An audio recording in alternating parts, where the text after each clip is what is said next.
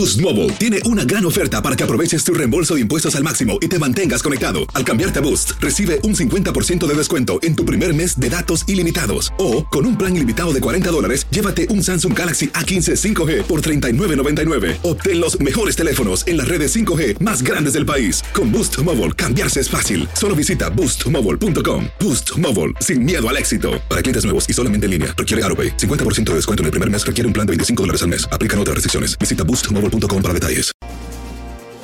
Hoy, 8 de marzo, celebramos el Día Internacional de la Mujer, un día para luchar por la igualdad, la participación el empoderamiento de la mujer en todos los ámbitos de la sociedad.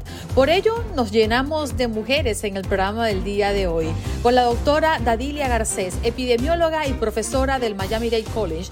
Su ilusión siempre fue ser madre, así que cuando pudo, no adoptó un bebé como la mayoría lo hacen, adoptó a una adolescente y nos viene a contar su historia. María Antonieta Collins, periodista de Univisión, una de las mujeres más queridas en Univisión, nos acompaña desde Puerto Rico y nos habla de su ímpetu y de su fuerza como mujer. La columna política con Fernando Espuelas, Biden celebra aprobación del plan de estímulo por 1.9 billones de dólares y también habla de las mujeres que han causado un impacto importante en la historia política del mundo. Diana Trujillo, ingeniera de la NASA y directora de vuelo de la misión a Marte Perseverance, nos acompañó desde Colombia. Angie Regina, productora y profesora dominicana de Nueva York, durante la pandemia esta mujer realizó un documental sobre la problemática de los latinos aprendiendo desde casa los problemas a los que se enfrentan los estudiantes y los maestros para adaptarse a la nueva realidad enfocados en la comunidad latina y Paula Lamas, periodista con lo último desde Seattle.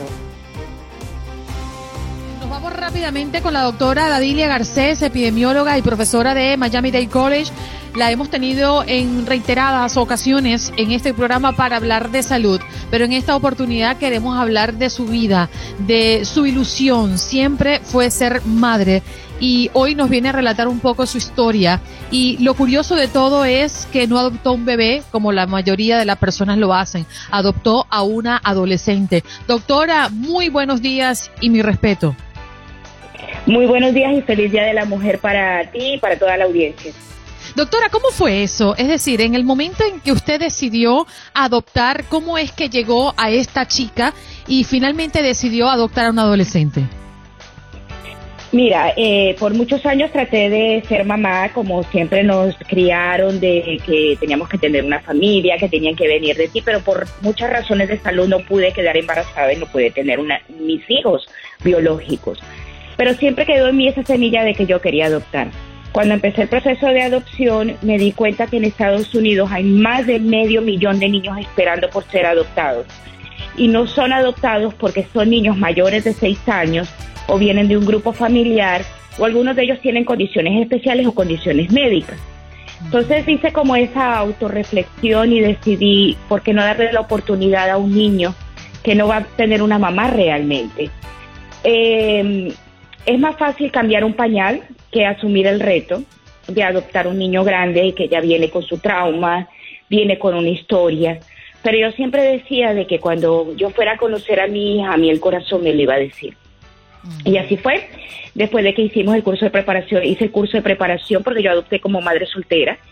Em, tuvimos un encuentro, estaba ella con, eh, con un grupo de niños y yo sentí como cuando tú te enamoras por primera vez, cuando tú eres un adolescente, que sientes las maripositas en, en el estómago y sentía que el corazón se me iba a salir por la boca. Yo dije, es ella. Y así empezamos nuestra historia hace cinco años. Mi hija tenía 12 en aquel momento cuando la conocí, la adopción se concluyó casi cuando ella tenía 13 años. Wow. Y ya debe estar por cumplir 18, ¿no? Eh, sí, está por cumplir 18 años. Eh, yo siempre le digo a, a, los papás eh, que ser papá no es fácil, sean tuyos o no sean tuyos. Ha sido un reto, ha sido un crecimiento, más para mí que para ella, para que tú veas. Muchas personas siempre me decían, claro, es, sobre todo con esta visión que tenemos de Latinoamérica, ¿no? Al fin te conseguiste a alguien para que te cuide cuando estés vieja. Eh, no, yo no necesito a alguien para yo ser una carga para esa persona, ¿ok? Yo le decía, yo quiero darle la oportunidad de que conozca de que hay una vida diferente. Quiero darle la oportunidad de que conozca algo que no es el trauma, el pasar necesidades, el que hay la oportunidad de crecer, hay la oportunidad de curarse. Y también me, en ese proceso ella me enseñó de que cada quien lleva su paso. A veces es un error que cumplimos los papás, sea biológico o adoptivo, de que queremos es eh, poner nuestro paso y tratar de poner como que lo que creemos que ellos necesitan, porque ningún padre quiere que sus hijos sufran. Pero he aprendido en este proceso de ser mamá que cada quien tiene su paso, su madurez y su proceso. Así que no ha sido fácil. No voy a decir que esto es fácil, pero vuelvo y repito, ser papá no es fácil, ser mamá no es fácil. Pero he crecido. Yo creo que eso me ha ayudado a comunicarme más eh, con otras personas y sobre todo yo creo que lo más impactante no ha sido lo que ha tocado en mi vida, gracias a que yo fui la atrevida, vamos a decirlo así, la diferente. Hoy dos compañeras de mi trabajo son madres de niñas adoptadas. Una de más grandecita, de seis añitos, empezó en foster care con una compañera y la otra sí decidieron, porque tiene una historia muy diferente, que cuando ella decida contarla yo creo que va a impactar muchísimo más. Venía de la pérdida de un hijo biológico y decidieron adoptar un bebé, es una bebé, es una belleza, así de que a veces no es lo que yo siempre digo en mis programas, no es lo que uno siembra para uno, es la sombra que produces para los demás.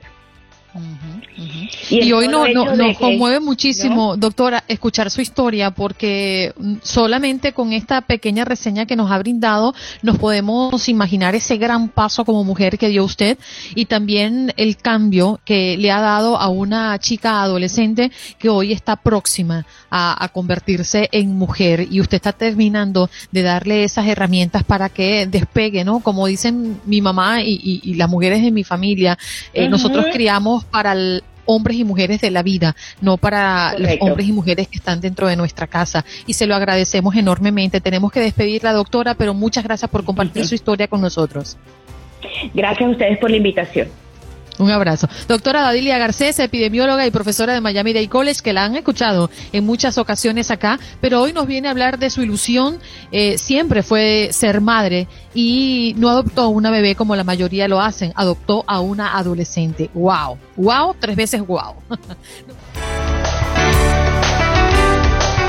bueno, fuerza. Fuerza 4x4 es lo que siempre nos muestra una de las mujeres más queridas de Univisión. María Antonieta Collins está con nosotros a propósito del Día Internacional de la Mujer. Mira, ¿eh? 4x4. Ay, hijo. Sí, la verdad que sí. Buenos días, vecinos. Don Juan Carlos Aguiar, ¿cómo estás, mi adoradísima? ¿Qué dices? Bueno, nosotros contentos hoy de tenerte en el programa, un programa sumamente especial donde estamos resaltando a mujeres que han dejado huella. Y tú, María Antonieta, has sido una de esas mujeres que hoy por hoy eh, forman parte de, de nuestra casa de Univisión y con mucho orgullo decimos, eres el ejemplo de muchas. Mírate allí, pues en medio de una jornada laboral seguramente saliste a trotar, a hacer ejercicio. Nunca descansas, María Antonieta. Sí, sí descanso, pero yo creo que es más la misión, ¿no? Yo creo que, que es más el no querer volver a ser la que era yo hasta hace siete años, con 83 libras de más. Eh, es, eh, ahora, si tú tienes 83 libras o 100 y eres feliz, pues está bien. Pero yo no. Yo no quería ser esa mujer que tomaba dos pastillas para la presión. Mi querida, mi querida María Antonieta, eh, ¿nos escucha? Sí, se había entrado a... Eh, no dejan de llamarme, no dejan de llamarme. Entonces, eh, nada más corté. No, yo no quería más pastillas para el colesterol, para la presión, el sleep apnea. Eh, yo era una persona enferma que estaba ya en la línea de la diabetes, casi, ya estaba en el borderline, más para allá que para acá. Oh, y, decidí que no. Voy a cumplir 69 años en mayo, por eso es que ya estoy vacunada. Y, y he decidido que tienen que ser unos 69 años en donde yo siga siendo tan feliz como he sido, cumpliendo con mi trabajo que requiere, como ustedes saben, Andreina y Juan Carlos, nuestro trabajo requiere de eso. Ayer estaba yo hablando con una amistad aquí en Puerto Rico, donde me encuentro desde las 6 de la mañana en la calle, eh, y me decía, es que ustedes los periodistas son una raza especial, y en especial las mujeres, y yo creo que hombres y mujeres los periodistas somos soldados, y es cierto, que te dicen que en sábado te vas a trabajar, otro diría, ay no, ¿por qué? Que no vas a estar en Navidad, Año Nuevo, ni en el primer día de la niña o del niño en la escuela. Hay que hacerlo porque la comida la llevamos nosotras, pero yo creo que el Día de la Mujer es todos los días, oigan. Me sumo, me sumo a eso que usted dice, María Antonieta, pero como hoy es el Día Internacional de la Mujer y como hoy es el día en que se conmemora, quiero más que felicitarla, agradecerle porque usted es fuente de inspiración para todas las personas que nos dedicamos al periodismo, que somos reporteros de a pie, de estos que salimos a la calle y que tenemos el privilegio de conocerla, porque usted es una mujer que no se detiene, usted es una mujer que además de haber sido esposa, hoy en día es madre, hoy en día es amiga, es hermana, es luchadora incansable, pero además le queda tiempo para darnos lecciones de vida a todos los que somos periodistas. Ay, a mí esto de la caminada, miren, en verdad que se los digo, hoy decía yo, ay, ayer trabajamos hasta las 10 de la noche. No, eso fue ayer, hoy es hoy y esa es parte de la estamina, esa es parte de las que sabemos parir hijos y que duele.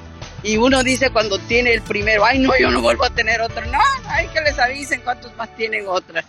Este, vencemos el dolor, somos capaces de hacer tantas cosas y en esta pandemia hemos visto mujeres cómo se han reinventado, que uno lo único, mire, yo vine a Puerto Rico a hacer una historia para Despierta América sobre un ex eh, beisbolista de los Tigres de Detroit que le dio Parkinson cuando tenía 24 años. Oh ¿Cómo vive esa gente? Se montan en bicicleta y ahí están. ¿Cómo uno no puede hacer las cosas cuando tiene tantos ejemplos? Y así somos, mujeres y hombres. Ahí vamos, vamos. Una mujer y un hombre siempre tienen que ir al parejo, a la misma distancia. María Antonieta, te, queremos abrazar. Ay, se le fue la comunicación, María Antonieta. María Antonieta. Aquí estoy, espérame, espérame, déjame ver. Ajá, venga, pues venga. no sé ni qué pasó ni cómo le puedo dar. Bueno, pero te escucho, ahora sí, ahora sí. Te queremos abrazar, un abrazo que te llega a Puerto Rico y el reconocimiento de todos nosotros que vemos día a día tu trabajo en las pantallas y detrás de ellos. Reconocemos la labor y reconocemos el ímpetu. Un abrazo, cariño. Andreina, un besotote, un besotote a todas nuestras mujeres y a don Juan Carlos Aguiar. Un abrazo, don Aguiar, como le digo yo de cariño. Sí, señor. Gracias. Hasta pronto, cariño. Feliz vuelta a casa cuando te toque. Bueno, María Antonieta Collins, desde Puerto Rico, trotando, no descansa esta mujer, ¿verdad, Juan Carlos? No, mi querida Andreina, ella no para. Oye, una, ah, antes de que se nos... ¿Dónde saca la energía? Quiero hacerte una pregunta antes que el tiempo se nos agote. Tu reconocimiento hoy, ¿a qué mujer va en especial? innegablemente, eh, mi querida Andreina, a tres mujeres. Cuatro. tengo que incluir a cuatro que son fundamentales en mi vida. Mi madre, porque a ella se le debo todo, desde la vida hasta el simple hecho de ser periodista, porque mi madre fue fuente de inspiración y motivo y, me llevó de la mano en mis comienzos cuando apenas tenía 14 años y me senté por primera vez en una cabina de radio fue ella la que me llevó al fascinante mundo de la radio. Eh, al lado de ella, mi hermana, que ha sido la niña de mi casa y fue mi primera amiga, mi primera confidente, mi primera todo.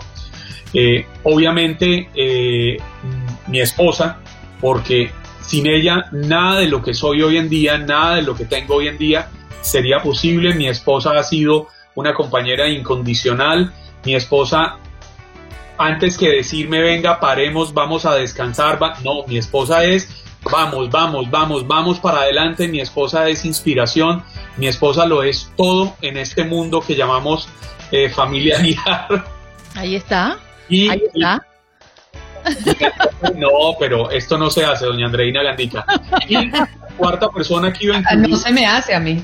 La cuarta persona que iba a incluir es mi suegra, porque mi suegra ha sido fundamental mi suegra es todo en la vida de mi esposa y y ella es lo que es gracias a su mamá. Son las cuatro mujeres que quisiera resaltar hoy. Ana María, bienvenida al show. Primera vez que te tenemos acá en vivo y en directo. No, y, ya llorando. Esto no se hace, te ponemos a llorar, no señor. Esto no se hace, pues llorando, no, no me parece. ¿Qué ha sido para ti eh, eh, esta e, esta historia reconocemos a, las mujeres por ese ímpetu que creo que es innato en nosotros y sobre todo cuando tenemos hijos, cuando llevamos a cuesta un cambio de vida drástico como es la inmigración. Y tú, que también eres periodista, ¿qué tienes que decirles a todas las mujeres? Sea lo que sea el rol en el que se desempeñen, porque todos son importantes, no necesariamente el de la empresaria o el de la mujer eh, trabajadora en una empresa, también ama de casa, que digamos que a mí ese, ese nombre no, no me gusta mucho, pero, pero es así. La mujer que está en su casa, que se dedica a sus hijos, que, que permite que su esposo desarrolle sus habilidades mientras ella se encarga de que en la casa todo fluya y de que eh, todos sigan, digamos, un, un, recorrido, un ritmo, que puedan crecer. Para todas, todas, todas esas mujeres es eh, mi admiración. Yo solo soy ahí un pedacito que, que pone, eh, digamos que su grano de arena, pero digamos que yo sin Juan Carlos tampoco podría.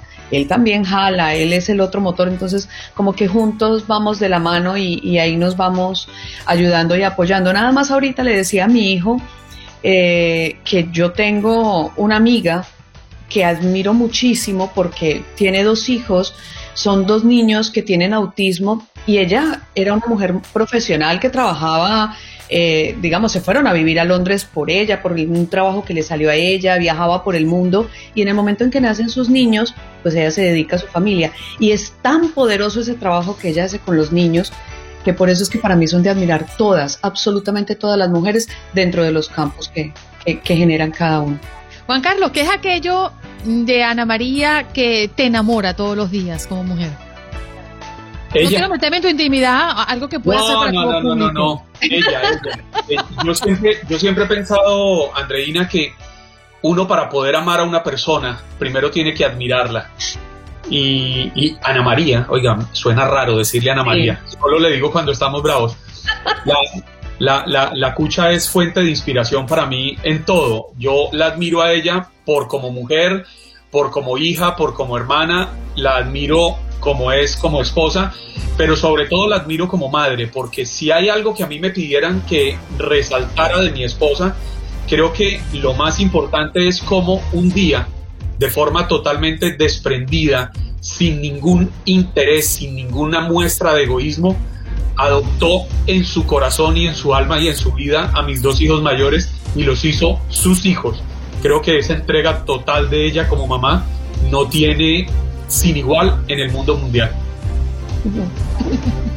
Mira, la dejaste ahí trancada, Juan Carlos, eso no se hace. Ajá, no hay desayuno para ti después del programa. Ana María, no, te apartes, vamos a una pausa, tú sabes que el tiempo acá corre rápido y eh, los cortes son lapidarios, pero ella se queda con nosotros en nuestro corte. Una pausa, Ana María, Juan Carlos, con su esposa aquí, primera vez en Buenos Días América. En Buenos Días América. Buenos Días América. Tu opinión importa. Nuestras redes sociales. Facebook. Buenos Días AM. Tu opinión importa. Instagram. Buenos Días América AM. Buenos Días América AM. Tu opinión importa.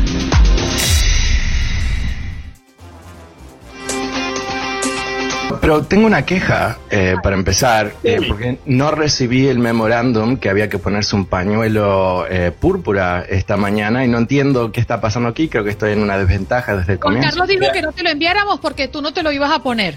¿Cómo que no? No, no, no, no, no. A mí Andreina no me va a echar al agua. Así dijo él. sincero.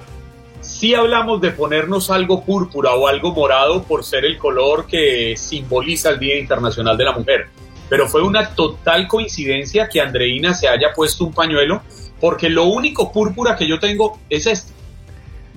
Bueno, es mi color favorito, es el eh, pinté la, la, puerta de mi casa púrpura, tengo todo en púrpura en mi casa, excepto, bueno, lo que sale al aire en este momento, pero así que, bueno, no sé, no, piensan mucho sobre mí, no siento que, estoy acá, acá tirado los lunes por la mañana. Y le voy a contar un secreto, ya que hablamos hace unos días de eso, Andreina cada vez que entra, que va a presentar a Raúl Peinberg, ella habla de y ahora viene mi favorito, mi consentido. Mac parece narrando un partido de fútbol. y yo no veo que pongas entusiasmo, entonces permítame decirle a Andreina Gandica que ahora sí vamos a hablar de la columna política de Fernando Escuelas, no, mi favorito analista político. ahí. Porque aquí estamos llenos de quejas. Raúl Peinberg salió el jueves diciendo, ahora yo me quejo porque a Fernando Escuela le hacen un post en Facebook y a mí no me lo hacen. No, no, no. Esto es una locura. Esto, aquí, ¿Cómo podemos complacerlos a todos? Vamos a tener que hacer una especie de lucha libre entre yo y, Raúl, a ver quién gana y después ahí seguimos adelante entendiendo quién es el número uno. ¿Sabes quién tira la toalla? Así es. bueno, Fernando, vámonos con tu columna política, pero queremos arrancar con lo que fue la noticia durante este fin de semana, una mm, decisión que muchas personas en este país esperaban por em, la aprobación del plan de estímulo por 1.9 billones de dólares. Así es, bueno, es, es algo realmente trascendente, esa palabra se usa demasiado, pero en este caso literalmente es trascendente, es algo que eh, sin duda va a marcar un antes y después, eh, va a lanzar la economía, se espera, simplemente la inyección de tanto dinero lo va a hacer a lo que se espera va a ser un periodo de crecimiento importante en el próximo año, dos años en el futuro. A, a propósitos súper prácticos, va a resolver muchos de los temas pendientes que tenemos a raíz de la crisis, pero también por razones que venimos arrastrando mucho, mucho tiempo la inacción ah, del gobierno federal, ah, principalmente durante los años de, Trump, pero también eh, lo que se ha notado es que hay un cambio dramático en la percepción de los estadounidenses de lo que se tiene que hacer para tratar con esta crisis. ¿A qué me refiero? Este plan tiene ah, apoyo masivo, más o menos 70% de la población está a favor. ¿Qué quiere decir? Que hemos perdido ese, ese fetechismo, ¿no? Con, con, ah, con, el presupuesto federal y todo el resto, y ahora se está resolviendo ciertos temas importantes, como por ejemplo, se le va a empezar a respaldar a familias de bajos recursos que tienen hijos. Este es un país que habla muchísimo sobre la familia, la importancia de la familia y todo eso, pero si tú estás a cierto eh, nivel de ingresos, estás viviendo una situación muy, muy dificultosa.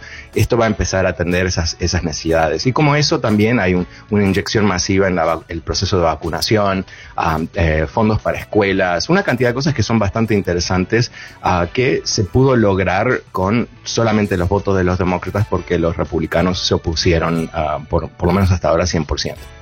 Ahora, lo importante de resaltar, en medio del entusiasmo que generan estas ayudas y estos estímulos económicos que vienen de parte del gobierno federal, no solo para los, los ciudadanos, sino también para pequeñas empresas en muchos ámbitos, es importante que entre todos, Fernando, entendamos que estas ayudas no se pueden quedar permanentes en el tiempo y que es de la mano de todos que tenemos que salir a luchar por construir una Estados Unidos eh, potente, una nación poderosa y volver a esa senda que teníamos antes de, del coronavirus, independiente de a quienes eh, les gustan o no les gustan Donald Trump, había un repunte que algunos dicen que era de él, y yo creo que no, era la continuidad de lo que traía Barack Obama, pero efectivamente la economía venía bien.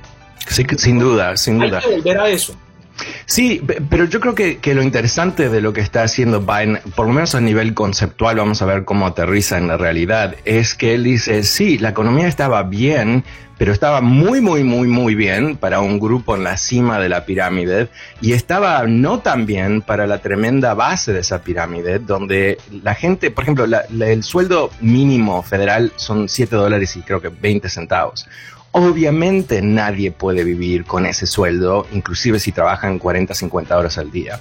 Yo creo que hay ciertas cosas que no se va a modificar el sueldo mínimo, pero hay ciertas cosas que se están implementando en este plan y en lo que viene que busca reacomodar la estructura social para que la gente pueda vivir normalmente, no con, como se dice en, Uruguay, tirando mantequilla al, techo ni nada por el estilo, pero que pueda vivir con su trabajo. Y eso es algo que eh, el país ha atendido a las necesidades de la gente rica muy bien, muy, muy bien.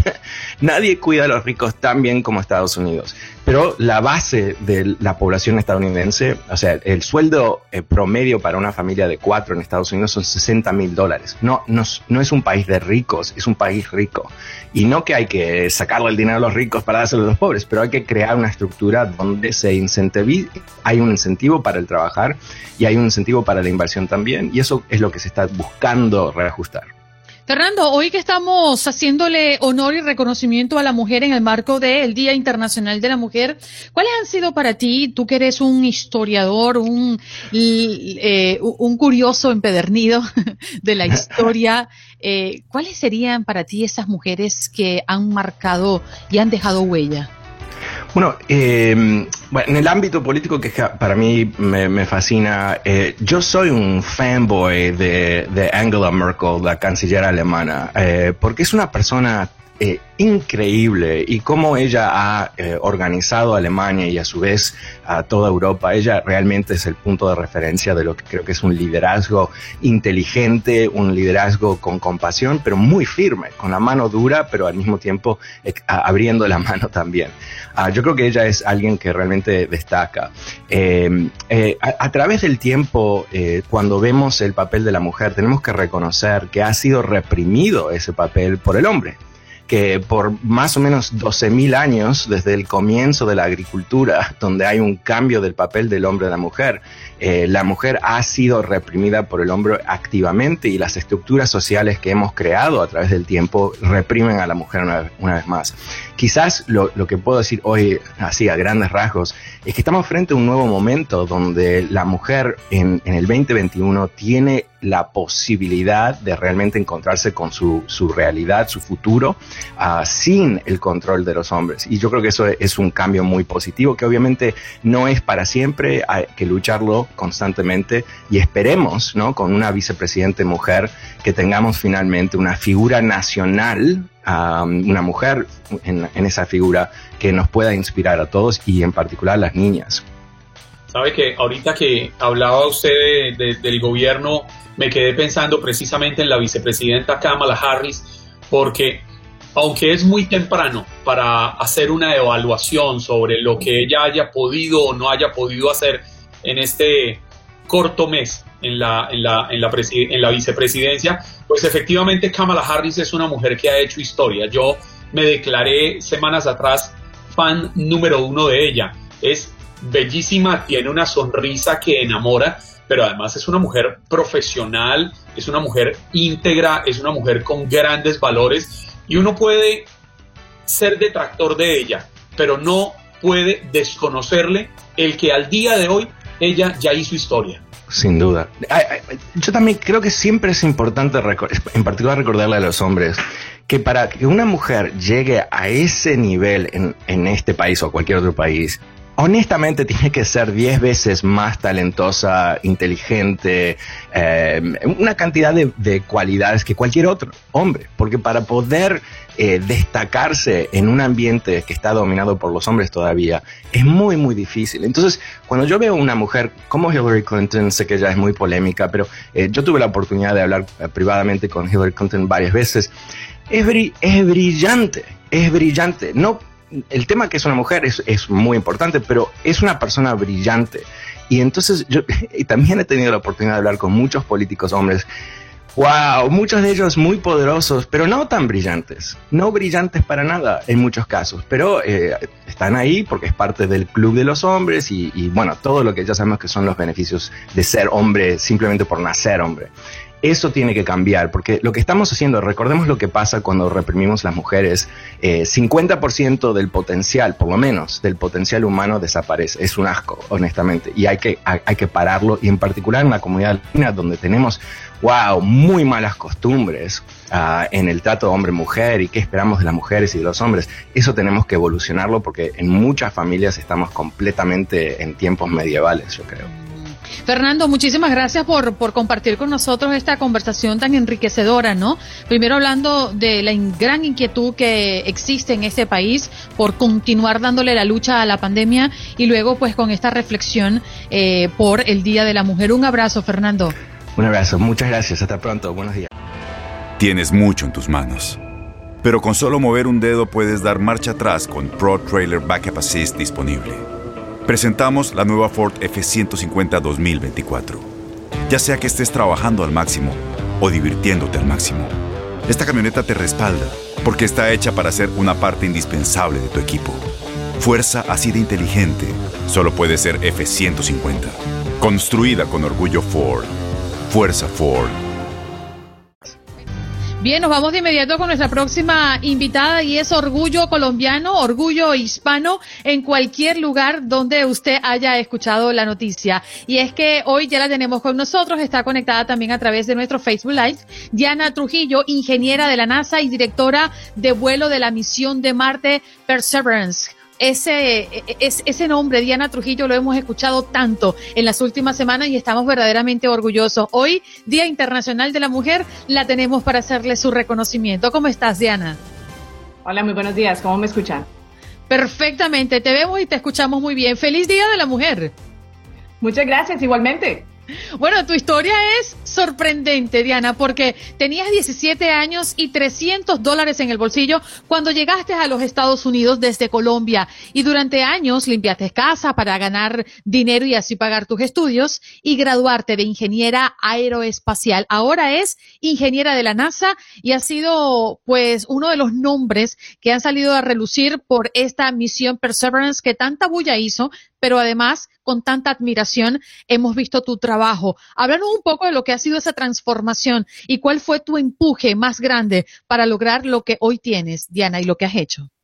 Bueno, la transformación para mí fue el hecho de que cuando vine a este país no tenía, como tú acabas de decir, no tenía ningún dinero, uh, tenía 300 dólares nomás y está, no sabía hablar inglés. Pero pienso que la transformación de verdad salió del hecho de que llegar a otro país diferente donde no tienes um, de qué aferrarte y darte cuenta de que tienes que buscar en sí mismo qué es lo que tú quieres hacer con tu vida, es lo que pienso que me dio el empuje de saber de que no me podía morir de hambre y que tenía que hacer algo antes de, antes de volverme a mi país. Diana, yo no puedo dejar eh, pasar este instante sin, como colombiano, darle las gracias, porque mujeres como usted hacen patria, mujeres como usted logran hacernos sentir orgullosísimos de ser colombianos, mujeres como usted ponen el nombre de Colombia en lo más, en, lo más alto posible. Si antes habría, habíamos hecho esa frase como una frase de cajón, usted literalmente puso el nombre de Colombia en Marte y por eso quiero agradecerle. Entiendo que usted tuvo en sus comienzos un motor muy importante y fue su madre. Fue ese deseo suyo de ayudar a su madre a, salir adelante, a, que ella no tuviera que pasar tantas dificultades y cómo no reconocerle a su mamá y en nombre de ella a todas las mamás que hacen posible que este mundo sea mejor cada día. Absolutamente, no hay mejor día que el Día de la Mujer para poder reconocer a todas las madres que hacen tanto sacrificio, tantas cosas por los hijos, tantas cosas que a veces uno ni se da cuenta. El trabajo de las madres a veces es protegerlo a uno al punto en el que uno no se da cuenta de todo el problema que está pasando. Así que estoy completamente de acuerdo contigo. Mi mamá siempre ha estado ahí conmigo, ha estado ahí conmigo desde el comienzo. Uh, durante todas las cosas que nos pasaron en Colombia desafortunadas y durante todas las cosas que nos pasaron acá en Estados Unidos, porque después de yo haberme venido para acá, ah, como tú acabas de decir, ella siempre ha sido esa roca para mí y yo ah, la traje a Estados Unidos para que se viviera a vivir con nosotros y acá estamos juntas. Mm. Diana, para que nos expliques, em, tras esta misión, tu nombre caló mucho, primero, bueno, por ser hispana, eh, por ser de Colombia, por merecer esa responsabilidad, porque entendemos que esto de liderar eh, un vuelo como esta, una misión como esto, es merecértelo porque es una gran responsabilidad lo que llevas en tus manos y tras un largo estudio, pues así lo has logrado. ¿Qué ha sido lo más difícil en este camino después de llegar a los Estados Unidos? Yo hablo en el ejercicio eh, de, convertirte en ingeniera de la NASA. Bueno, mira, yo te digo una cosa, yo no lo veo como tú lo estás describiendo ah, con este cargo, con esta responsabilidad. A veces suena como si fuera algo, pues, eh, como con un peso horrible, pues, que uno está teniendo. Y yo no lo veo así, yo lo veo más que todo como un honor que la vida me ha dado, eh, muy parecido a lo que estaban hablando anteriormente de dejar el nombre en Colombia en alto. Es un honor que la vida me ha dado, que me ha dado la responsabilidad de vivir el momento por las personas que, que quieren, que, que quieren hacerlo, que están mirándome a mí, están pensando cuál es el sueño que yo quiero hacer. Si yo la estoy viendo a ella, yo también lo puedo hacer. Así que yo lo veo más que todo es como, como te acabo de decir, pues como si alguien me hubiese dicho, dale, ayuda a todas las personas que vienen porque si ellos te ven a ti, tú puedes hacerlo. Ahora, con respecto al trabajo en sí, yo pienso que es muy parecido. Para mí es, es basado en el hecho de que si hago todo con amor, todo sale, ¿no? Entonces, uh, sentarme en el trabajo hay cosas difíciles, pero otra vez, estoy en Marte. Estamos manejando un robot en Marte. Me tengo que sentir súper orgullosa y feliz todos los días de saber que soy una de las poquitas personas en el mundo que ve las fotos de Marte por primera vez apenas llegan a la Tierra. Así que no lo veo difícil, lo veo como un honor. Diana, ¿qué tan difícil es en el mundo en el que usted se mueve abrirse un espacio como mujer? Porque hace un momento hablábamos con Fernando Espuelas, un compañero, sobre Kamala Harris, la vicepresidenta, y es obvio que en este mundo actual los hombres, increíblemente, pareciéramos que en el partidor de las carreras siempre arrancamos unos metros más adelante por el simple hecho de ser hombres y a ustedes les toca más duro. ¿Qué tan difícil es en ese mundo en el que usted se, se mueve? Pues mira, es muy parecida a la pregunta que ya me acaba de hacer. Vuelvo y te lo digo, que es el hecho de que, sí, en el Día de la Mujer te voy a decir que hay diferencias, hay diferencias de muchos tipos, no solamente de hombre con mujer, hay diferencias de muchos otros lados en las cuales las personas juzgan a cada uno. Pero pienso que, que en ese momento para mí es una decisión y pienso que para todas las mujeres que nos están escuchando, es una decisión de cómo tú quieres ver la situación yo me puedo quedar pensando en que es muy difícil, de que este me dijo esto porque es que arrancó primero, porque es hombre, porque es mujer, porque es de esto o lo otro, porque es de este país o del otro. No, digo la verdad, yo quiero mi sueño y lo quiero tanto que no me aferro ni me pongo a perder mi tiempo en esas otras cosas. Ahora, no quiero sonar como que no soy, no estoy viendo la situación. La situación es difícil, Sí, hay personas que eh, tienen más oportunidades en ciertos niveles porque son hombres o no. Pero si yo me pongo a perder mi tiempo por eso, entonces no me enfoco en hacerlo. El, último la última cosa con respecto a tu pregunta es el hecho de que soy un cerebro igual que tú, independientemente de dónde seas o de quién seas. Y si tengo la posibilidad de hacer lo mejor que yo puedo, pues eso es lo que me voy a enfocar, no en lo que no tengo. Bueno, Diana, sin lugar a dudas has desafiado paradigmas y, eso es evidente, ¿no? Y es por ello que hoy eh, estás entre las cuatro mujeres que serán condecoradas en el Congreso de la República, ¿no? Háblanos un poquito de esto, cómo fue el llamado, eh, qué, qué, sensación eh, tuviste cuando te dijeron esto va a ocurrir el Día Internacional de la Mujer. Pues un honor total, ¿cierto? El hecho de que, o sea, cuando yo me devuelvo me pongo a pensar, tengo el honor de trabajar con un grupo bien pequeño en la superficie de Marte manejando un robot para explorar si estuvimos solos en el universo. Y a la misma vez tengo el honor de participar en eventos como el que estamos participando todos juntos hoy, que es conmemorar a la mujer y darse cuenta de que nosotras las mujeres añadimos valor a lo que estamos haciendo y que tenemos que enfocarnos en, en qué tanto añadimos y no en lo que no tenemos. O, y las otras personas también darse cuenta que podemos añadir. Ahora, cuando llegamos a la República de Colombia, dándome este honor a hoy, eh, es extremo también, es el hecho como de que me siento como que todos nos unimos y nos dimos cuenta de que lo que estamos haciendo es importante. Diana, usted demostró que los sueños no tienen límites pero después de lograr lo que usted ha logrado, ¿qué viene de aquí en adelante? Porque uno pensaría, ya lo logré todo, pero si no me falla la memoria alrededor de unos artículos suyos que, he leído acerca de usted, apenas tiene 41 años. Oh, no, yo tengo 38. Ah, imagínese, en, en, dos artículos que leí le ponían más años. Pues apenas tiene 38 años y ya lo que ha logrado, ¿qué viene de aquí en adelante? Viene mucho más. Yo pienso que la forma en la que yo veo las cosas yo pienso que Dios me tiene para algo y estoy cruzando las puertas y mientras estoy cruzando las puertas estoy quebrando barreras. Estoy quebrando barreras no para mí, estoy quebrando barreras para las mujeres, para las mujeres latinas, para las mujeres que piensan que no pueden hacerlo porque no tienen todo y para las niñas y los niños que piensan que tienen que ir a, a Harvard o MIT para poder hacer algo con sus vidas y un sueño. Así que no tengo ni idea para dónde voy con todo esto, pero en el sentido de que cuál es mi etapa siguiente. Eh, siempre, yo siempre me ha puesto las cosas que yo necesito hacer y pues para adelante como siempre. Lo que pero es que imagínate, ir a Marte. Entonces ya, ya yo no tengo idea para dónde ir. ¿Para dónde vamos? Oye, Diana, fue un placer escucharte, eh, entender lo que piensas, entender más allá de la hazaña, lo que piensa una mujer como tú. Y una de con las cosas con las que me quedo de lo que has dicho, hay que hacer lo que hay que hacer. Es decir, no, no importa la referencia en ciertos momentos, qué tan difícil ha sido para otras personas. Hay que hacer lo que hay que hacer. Y a ti se denota que te mueve la pasión. Muchas gracias por tenerme esta mañana con ustedes.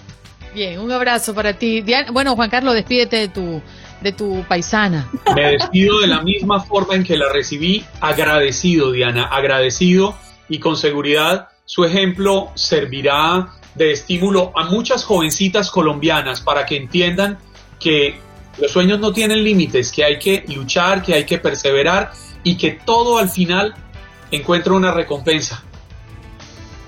De acuerdo contigo. Muchísimas gracias. Bueno, leyendo muchos mensajes de cariño para Diana, Ana Mercedes, muchas felicidades Diana, te quiero, mujer más grandiosa que orgullosa, feliz del Día de la Mujer. Así que con eso te despedimos, un abrazo grande, allí escuchaban ustedes a Diana Trujillo, ingeniera de la NASA y directora del vuelo de la misión de Marte Perseverance, que el pasado 18 de febrero depositó en la superficie marciana Perseverance, el robot explorador más avanzado jamás enviado al espacio. Bueno, ahora sí nos vamos con Angie Regina, productora y profesora dominicana en Nueva York, porque durante la pandemia Angie realizó un documental sobre la problemática de los latinos aprendiendo desde casa. Muy buenos días, ¿cómo estás Angie? Bienvenida. Buen día, un placer, encantadísima de estar esta mañana con todos ustedes. Oye, háblanos de este documental maravilloso, Angie. Bueno, eh, este documental eh, es un retrato de los retos y las vicisitudes que nuestra comunidad ha tenido que enfrentar en esta nueva norma de educación.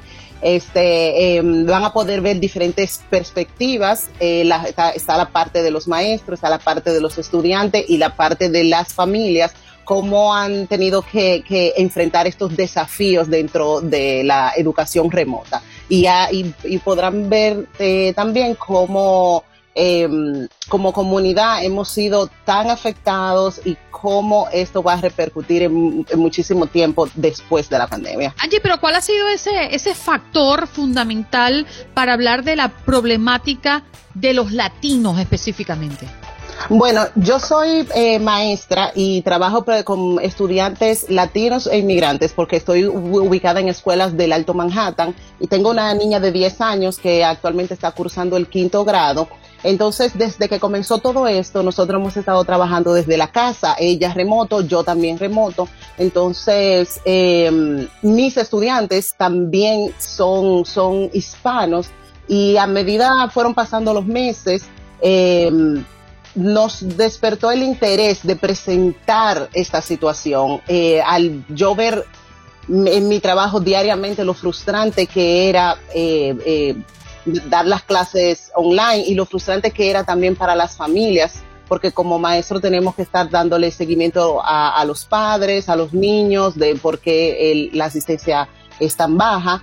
Entonces, quisimos, quisimos presentar esto y qué mejor que hacerlo con nuestra comunidad, que aparte de todo ha sido una de, las que tienen más desventaja en cuanto a recursos y accesos. Angie, ¿qué tanto impacta la educación que están recibiendo nuestros pequeños hispanos en Estados Unidos en esta época de pandemia? El hecho de que muchísimos de sus padres no han tenido la fortuna de contar con una, una, una formación académica eh, que les permita acompañar a sus hijos en ese proceso de, educación.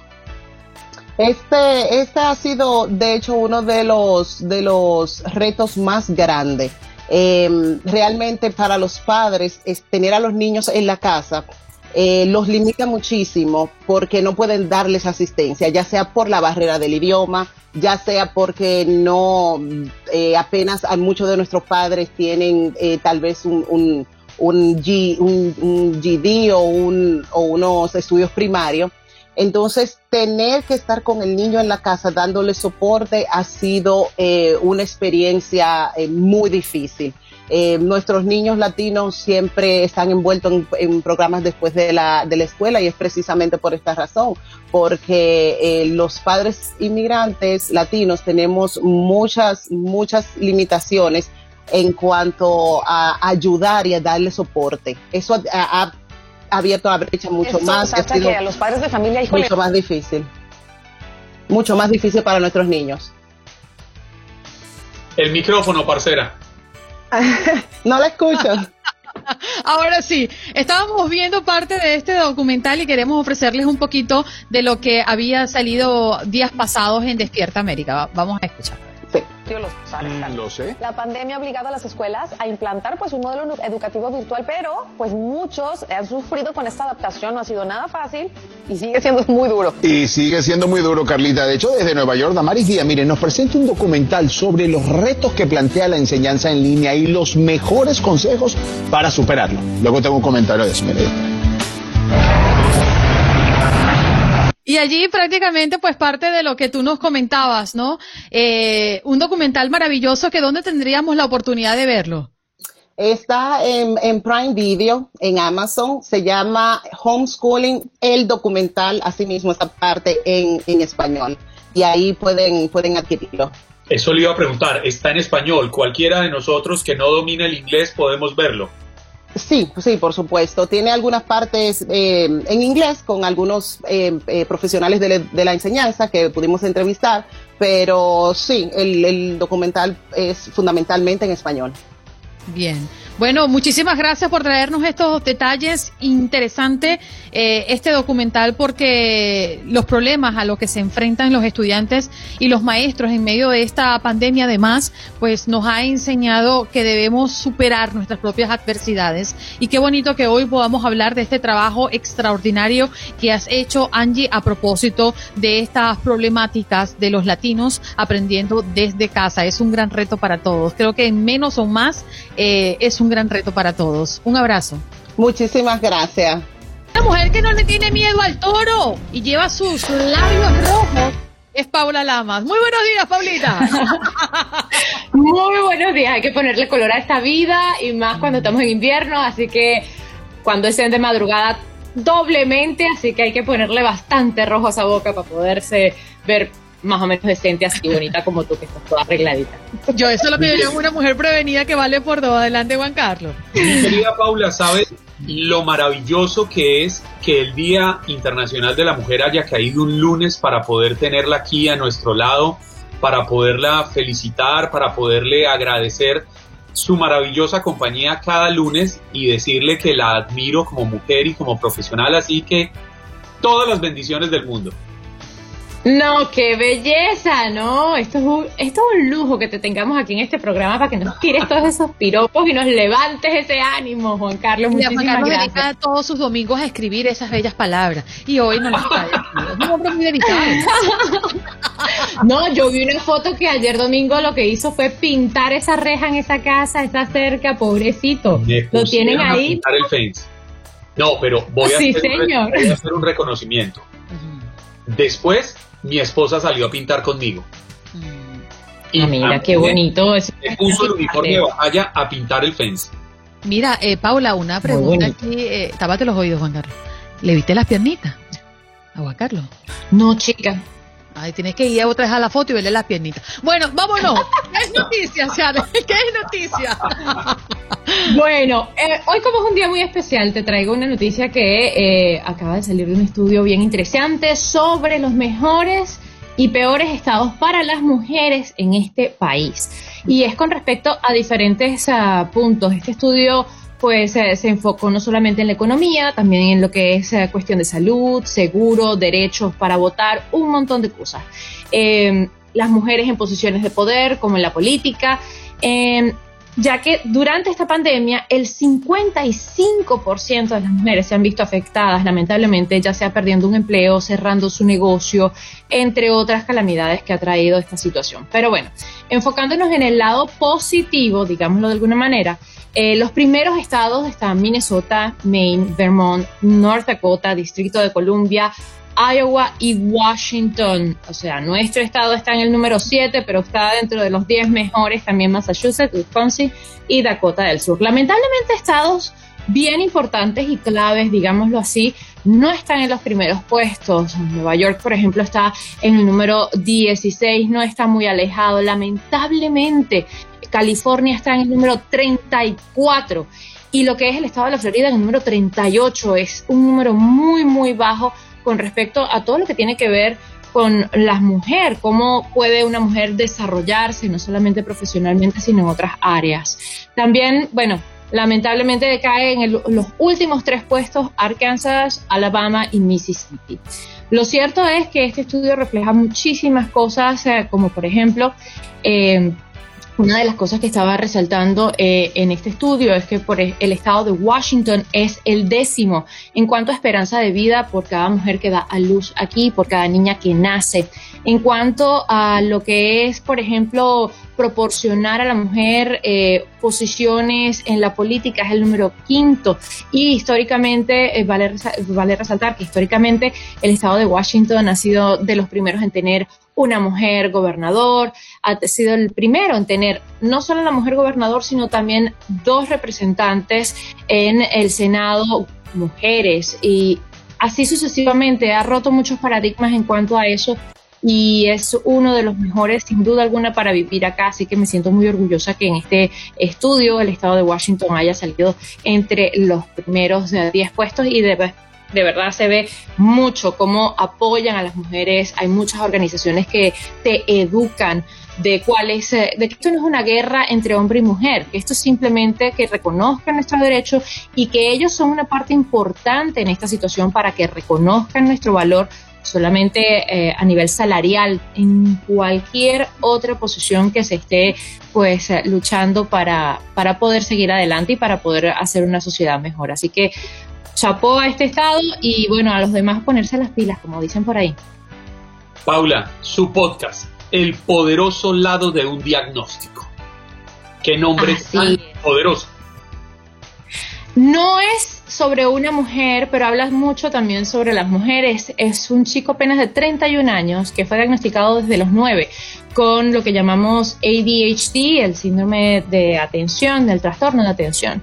Y ah, de alguna manera le habían marcado y le habían dicho que no iba a poder hacer muchas cosas, que era diferente a los demás y lejos de eh, ponerse esa barrera y decir, bueno, hasta aquí llegué, rompió paradigmas. Hoy por hoy tiene cinco compañías, eh, pues es un, empresario exitoso, viaja por todo el mundo.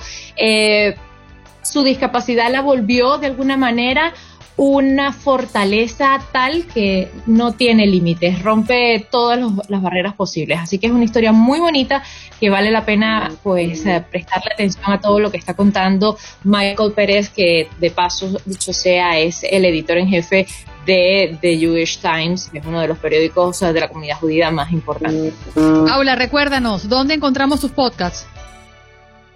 En todas las plataformas de podcast, Power Moment with Paula Lamas. Si no manejas esas plataformas, paulalamas.net, allí se va a Power Moment y lo tiene calientito, recién sacadito del horno. Un abrazo, mi querida Paula, que tengas un lindo día, mujer. Por aquí, Víctor Cisnero, te voy a poner un mensaje, dice, qué hermosos labios.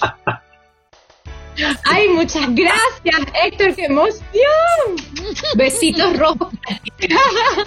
Mira, esto está bueno. Uno puede conseguir novio, de uno lo pongo ya. Ah, a ver, por supuesto. Ya me puse la vacuna, ¿oíste? ¿Estás en Ya me puse mi.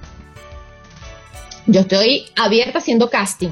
Ay, ya, ya, ya. Bueno, ustedes, ustedes, acaban de escuchar en primicia aquí en Buenos Días América, su show matutino de TUDN Radio de la cadena Univisión. Paula Lamas, esta maravillosa venezolana está abierta a recibir hojas de vida para quienes aspiren a ser su novio. Mira esto, yo no me lo imagino. Víctor, tienes una cara de casado. Qué bueno. Este programa sirve para todo. Inteligente. no, pues que mande la hoja de vida y ya lo estudiaremos. Yo tengo, yo, a mí me parece, no sé, que Víctor tiene cara de casado. Pero bueno, está bien, está bien. Uy. Que se postule, yo también me despido. Lo averiguaremos. Entre cielo y tierra no hay nada oculto. Lo Así mismo, en el Facebook todo se sabe. Un abrazo, cariño. Exactamente. Un beso feliz y poderoso lunes para todos. Igual. Chao, Paula.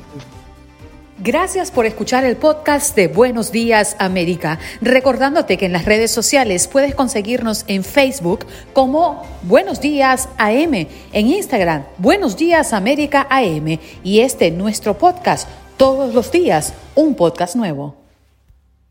Boost Mobile tiene una gran oferta para que aproveches tu reembolso de impuestos al máximo y te mantengas conectado. Al cambiarte a Boost, recibe un 50% de descuento en tu primer mes de datos ilimitados. O, con un plan ilimitado de 40 dólares, llévate un Samsung Galaxy A15 5G por $39.99. Obtén los mejores teléfonos en las redes 5G más grandes del país. Con Boost Mobile, cambiarse es fácil. Solo visita boostmobile.com. Boost Mobile, sin miedo al éxito. Para clientes nuevos y solamente en línea, requiere AroPay. 50% de descuento en el primer mes requiere un plan de 25 dólares al mes. Aplican otras restricciones. Visita Boost para detalles.